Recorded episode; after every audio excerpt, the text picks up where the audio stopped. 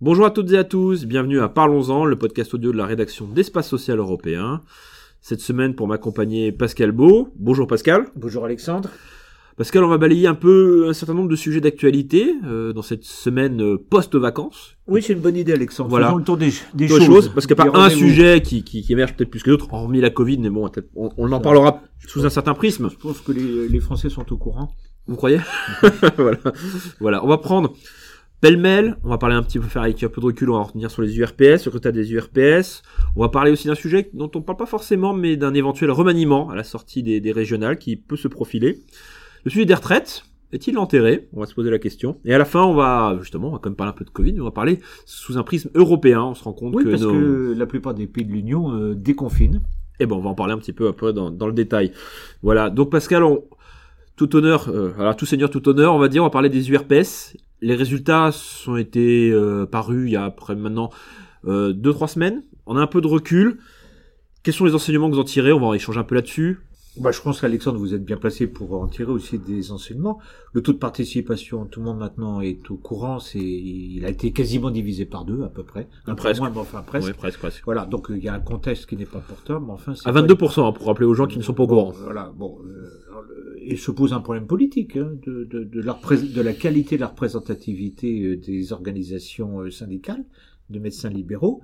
Et puis, euh, et je vous renvoie la balle, Alexandre, c'est euh, la qualité de la, de la négociation conventionnelle euh, entre l'assurance maladie, qui représente après tout la société française, hein, Bien sûr. la sécurité Bien sociale.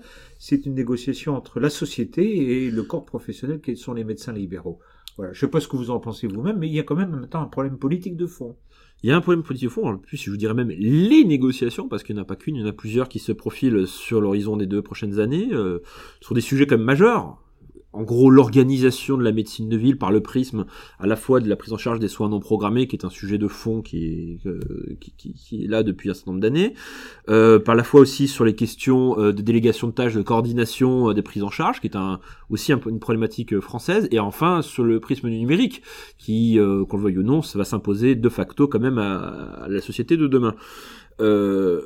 Là, clairement, oui, vous l'avez dit, les résultats sont pas bons. euh, nous avons seulement un quart des médecins qui se sont présentés, même pas, moins d'un quart, qui se sont, qui se sont C'est présentés plus aux proche yeux. de 20 que du quart. Voilà, c'est vrai. Malgré le fait, il faut, il faut le dire. Alors, c'est vrai qu'à la décharge, euh, la période n'est pas simple, mais ils avaient quand même une semaine pour voter par par électronique. Ça prenait deux minutes.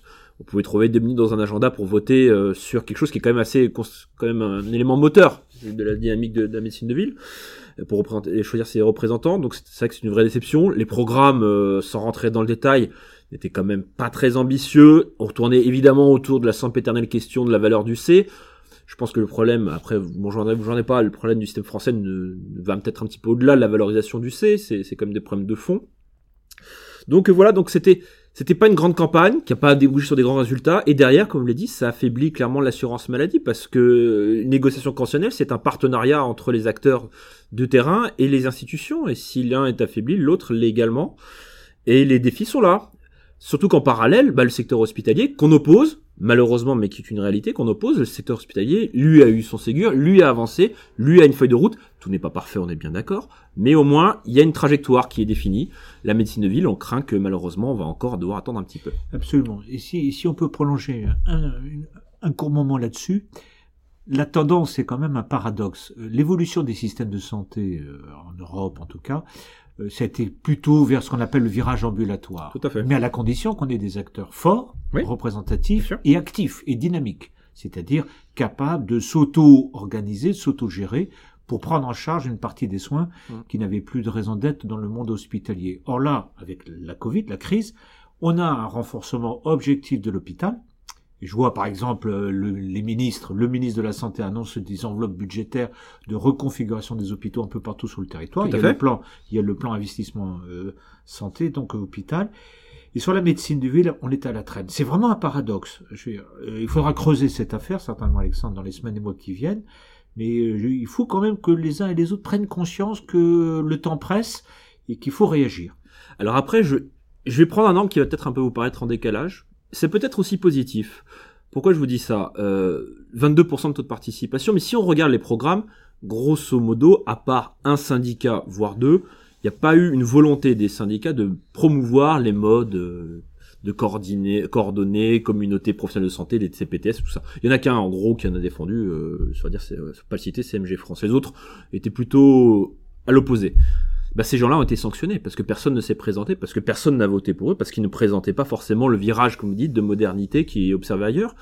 On sait qu'il y a des choses qui sont faites sur le terrain, qui sont pas forcément euh, organisées, structurées, mises en épingle au niveau national, mais des choses qui sont. Et peut-être que ces acteurs qui se bougent, eux, ne se sont pas reconnus, ils se sont dit bon, bah, de toute façon, ça ne change rien, j'avance quand même. Oui, c'est une interprétation très optimiste des choses. Il faut avoir parfois une les gens qui ne votent pas sont plutôt euh, pour une autre option euh, Mais ils sont pas reconnus. des Ils sont pas reconnus. Je, Ouais, je, je, vous laisse à votre optimisme. Ah voilà. Bah, bah, il Mais sympathique, c'est sympathique. Bah allez, oui. Allez, ça va bouger. En parlant de ça va bouger, Pascal. Les régionales arrivent, maintenant on a les dates, c'est Ah quasiment ouais. certain, c'est fin juin. Yes. Il y a un certain nombre de ministres qui sont euh, mobilisés, euh, candidats sur les, un certain nombre de régions françaises. Derrière pourrait se, on pourrait entrevoir un dernier remaniement dans la dernière ligne droite du quinquennat avant l'élection présidentielle qui arrive dans, dans un an, hein, jour pour jour. Pascal, quels sont les ministres qui pourraient éventuellement bouger? Ah, c'est une bonne question. Euh, oui, a- On a déjà les candidats. Mais oui. Mais au-delà de ça, ne pas oublier que la ministre déléguée à la perte d'autonomie, euh, Brigitte Bourguignon, est candidate à une élection partielle dans le Pas-de-Calais le 30 mai et le 7 juin, c'est donc dans un mois, un peu moins d'un mois, euh, et que la règle, c'est qu'un ministre battu ne peut pas rester en poste. Si elle est Voilà. battue, tout à fait. Si elle est battue. Euh, on va pas s'engager pour ou contre, la question est pas là. Alors, en face d'elle, elle a une probabilité d'avoir un, un représentant du Front National, donc la, Rassemblement la- national. la- du rassemblement, pardon, oui, du Rassemblement national. Euh, voilà. Donc, euh, on verra bien. Mais effectivement, la question se pose et effectivement, il se murmure que euh, qu'on irait vers un gouvernement plus ramassé. Mmh. Alors, ça, c'est une grande tradition française. Hein. Chaque fois qu'il y a une crise, on annonce des gouvernements ramassés. Et puis, au bout du bout, ils sont pas ramassés. Ils se font peut-être ramasser, mais ça, c'est un autre aspect. Mais ils sont beaucoup plus nombreux. Là, il y en a 43. Je ne suis pas sûr que tous les Français connaissent dans le détail tous les les, membres du secrétaires d'État gouvernement. Je Ouais. pense qu'on en connaît une dizaine au maximum. Les autres, on les entend plus ou on les voit plus. Euh, crise oblige. Mais effectivement, on pourrait peut-être, c'est une juridiction très modeste en tant que citoyen, recommander au président de la République d'avoir un gouvernement plus resserré, qui parle moins, qui soit un peu peut-être un peu plus efficace, et dans le domaine social, qui fasse preuve d'imagination et d'initiative. Hein, Et notamment, puisque on évoquait les élections aux URPS, que les réformes de santé se s'organisent. Hein, Oui. S'inscrivent un peu dans la réalité, pas simplement dans des multiples rapports. Voilà. Donc on a, vous avez donné le nom de Brigitte Bourguignon qui, elle, n'est pas impactée par la, régi- la régionale, mais par Non, une autre élection. les- les législatives. Mais si on prend sur le périmètre de la protection sociale, Ah on, bah, a, c'est- on a Sophie Cluzel, si Sophie. Cluzel en région PACA, il y a Laurent Pietraszewski en région euh, en Haute-France. Haute-France, voilà. Donc ça fait quand même pas mal Donc de... c'est les retraites et les- le, l'handicap Voilà, et l'autonomie. Voilà, ça, ça fait pas mal. Ouais, qui sont qui sont impactés, qui sont des sujets quand même un peu euh, centraux quand même pour le candidat Macron. On s'il peut penser. candidat- voilà. On, on doit le Donc, penser. on peut le penser. Bon, on parlait des retraites. Alors, si Laurent Pietraszewski s'en va, ou s'il reste pas, en tout cas, le sujet, la question, Pascal, peut-être qu'on n'en parle pas beaucoup, mais le dossier peut-être en- définitivement enterré jusqu'à la prochain, au prochain quinquennat. Oui, ça c'est possible. Écoutez, il y a, y a un élément dont on n'a pas parlé dans la presse. Vous savez qu'il y a un plan de relance avec un financement européen, les fameux 750 milliards d'euros. La France doit recevoir 40 milliards d'euros parce qu'on est en meilleur état de santé que nos amis italiens ou Ou espagnols. ou d'autres. États membres. Mhm. Voilà. Les, les Allemands vont recevoir un peu moins de 30 milliards, nous 40. Voilà.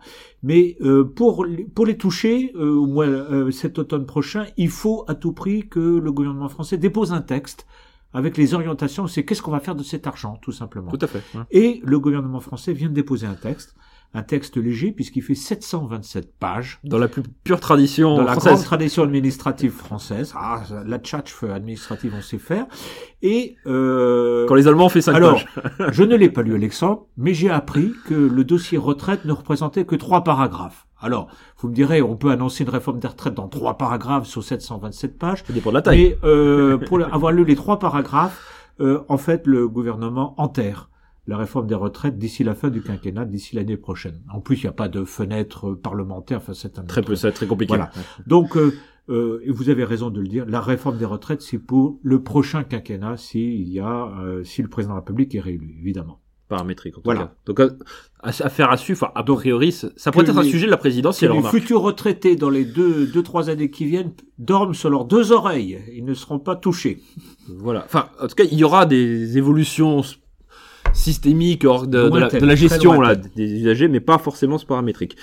Euh, dernier sujet, Pascal. Le- alors, on va parler un peu de l'Europe là sous le prisme du plan de relance, mais l'Europe, c'est aussi forcément la crise sanitaire, le déconfinement qui s'organise Oui. progressivement un peu partout, euh, y compris aussi en France. Hein, forcément, il y a des, des scénarios qui commencent à sortir. Euh, on voit presque le bout du tunnel, on en serait tenté de dire. Bah oui, tout à fait. Je trouve qu'il faut peut-être être un peu plus optimiste sur le dossier européen, puisqu'on a passé son temps ces derniers mois à, comment dire, à taper sur la figure de la Commission européenne. Qu'est-ce qui nous reste comme vaccin, Alexandre, reconnu à l'échelle mondiale et notamment à l'échelle européenne? Pfizer, Moderna, Sanofi euh, out, Pfizer out, euh, AstraZeneca, on Compliqué. est maintenant en train de, on cherche à le revendre, plus personne n'en veut, à tort peut-être, certainement. Même les Américains Voilà. en refilent. Johnson Johnson, Johnson, arrive euh, il balbutie. Bon, euh, c'est pas bien parti. Vu, Voilà. Les vaccins chinois ont une efficacité assez faible. Euh, en tout cas, l'Europe ne les achète pas et l'Europe n'a toujours pas validé euh, Les Russes. le, le, le vaccin russe. Euh, comment il s'appelle euh, Sputnik. euh, Sputnik V. J'allais dire Soyuz. Non, c'est c'est Sputnik V que les Russes euh, ne fabriquent pas et ne consomment pas. Vous voyez? Bon, et en plus, on vient d'apprendre que les Russes avaient largement menti sur leur taux de mortalité dû à la Covid. Voilà. Donc, bon gré mal gré, l'Europe s'en sort plutôt pas mal. En plus, c'est nous qui fabriquons le plus de vaccins et qui en exportons. Voilà. Donc, on est plutôt pas mal. Voilà. Une fois qu'on aura mis de côté toutes les, tous les oripeaux idéologiques, ah bah la Commission, ah bah l'Europe, que, que nous entendons le matin et soir à la radio et à la télé, toutes ces bêtises, on s'apercevra que l'Europe a plutôt bien joué Ouais. euh, dans cette affaire. Quelques délais, mais finalement, euh, vous voyez, au bout du bout, euh, comme dirait l'autre, euh, il nous reste des vaccins plutôt d'origine américano-allemand. Hein, euh, et donc, euh, et le taux de vaccination est en train de monter régulièrement en Europe. La France a rattrapé plutôt son retard, hein, Oui, même si on est encore un petit peu en deçà de la main. Mais c'est surtout une question de livraison, c'est que les laboratoires ont largement menti sur leur capacité de production et les délais, et les délais de livraison. Voilà. Donc je pense qu'il faut finir plutôt sur une note relativement optimiste. Tout à fait. En plus, il faut vous l'avez couplé euh, avec le plan de relance dont on parlait tout à l'heure, qui va Voilà. logiquement espérer en tout cas porter ses fruits euh, sur horizon moyen terme pour relancer l'économie euh, européenne qui a été particulièrement impactée par la crise sanitaire, comme globalement tous les grands pays développés de ce monde. Merci Pascal. Merci Alexandre. Merci à toutes et à tous de nous avoir écoutés sur ce euh, balayage de l'actualité au sens large du terme. On se retrouve très bientôt pour un autre podcast de la rédaction d'Espace Social Européen. Bonne fin de semaine à toutes et à tous. À très bientôt. Au revoir.